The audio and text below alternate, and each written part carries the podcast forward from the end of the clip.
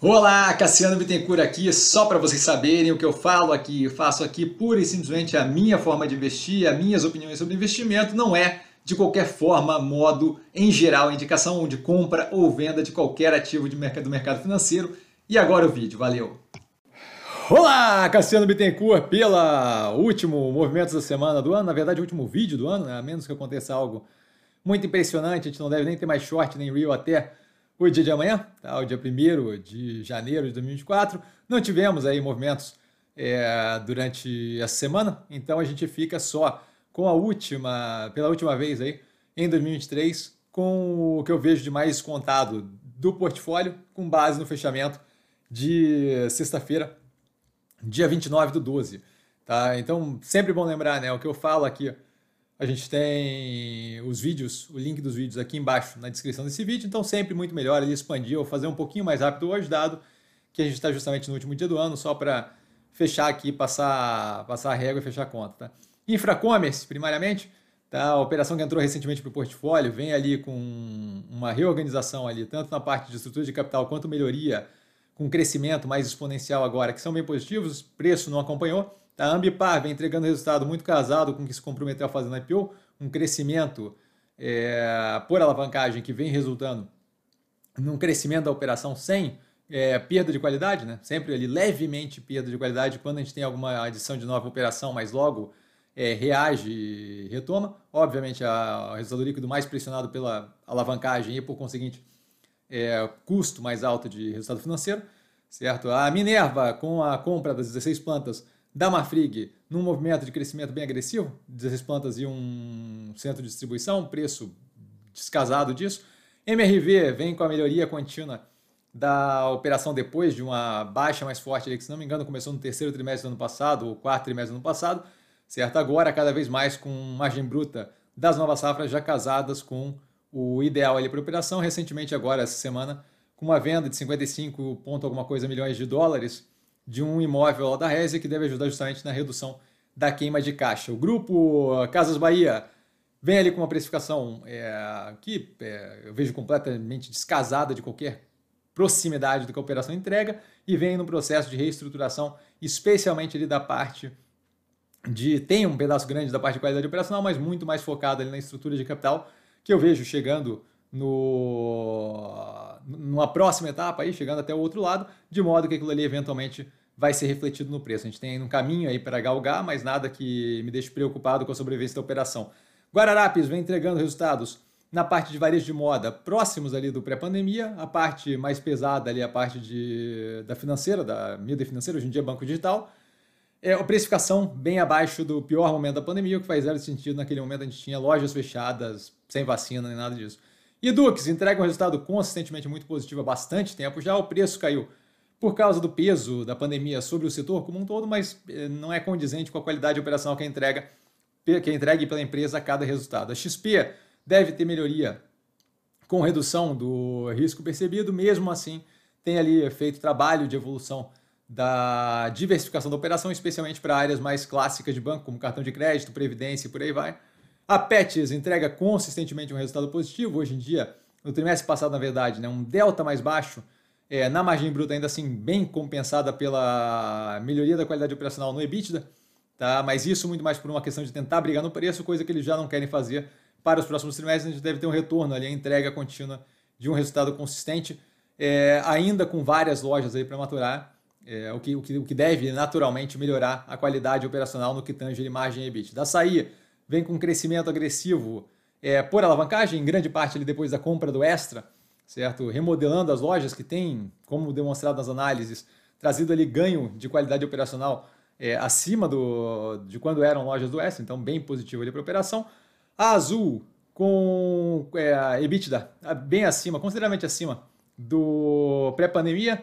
O desculpa, gente, é, a alavancagem um pouco mais forte, que é justamente ali um ponto é, a se levar em consideração, mas o cenário menos positivo agora e o resultado sendo entregue melhor do que o pré-pandemia, o preço 70% a 80% abaixo do que tínhamos naquela época. Cogna, com um trabalho forte de reestruturação operacional, agora entregando fluxo de caixa consistente depois dos investimentos, é, crescimento contínuo da, do faturamento da Croton, envolvimento, expandindo ali com a área para governo, para trabalhar com o governo, com a parte de educação, e ainda assim reduzindo consistentemente a alavancagem. Não vejo sentido na precificação é, nos níveis que se encontra hoje em dia. A MUT vem com a operação um pouco mais pesada nesse momento, especialmente ali pela parte do estoque, é, apesar que eu quero dizer de dificuldade operacional, ali, especialmente pela parte do estoque de smartphones, ainda 200 milhões de reais para queimar ali de estoque, que acaba afetando negativamente o resultado.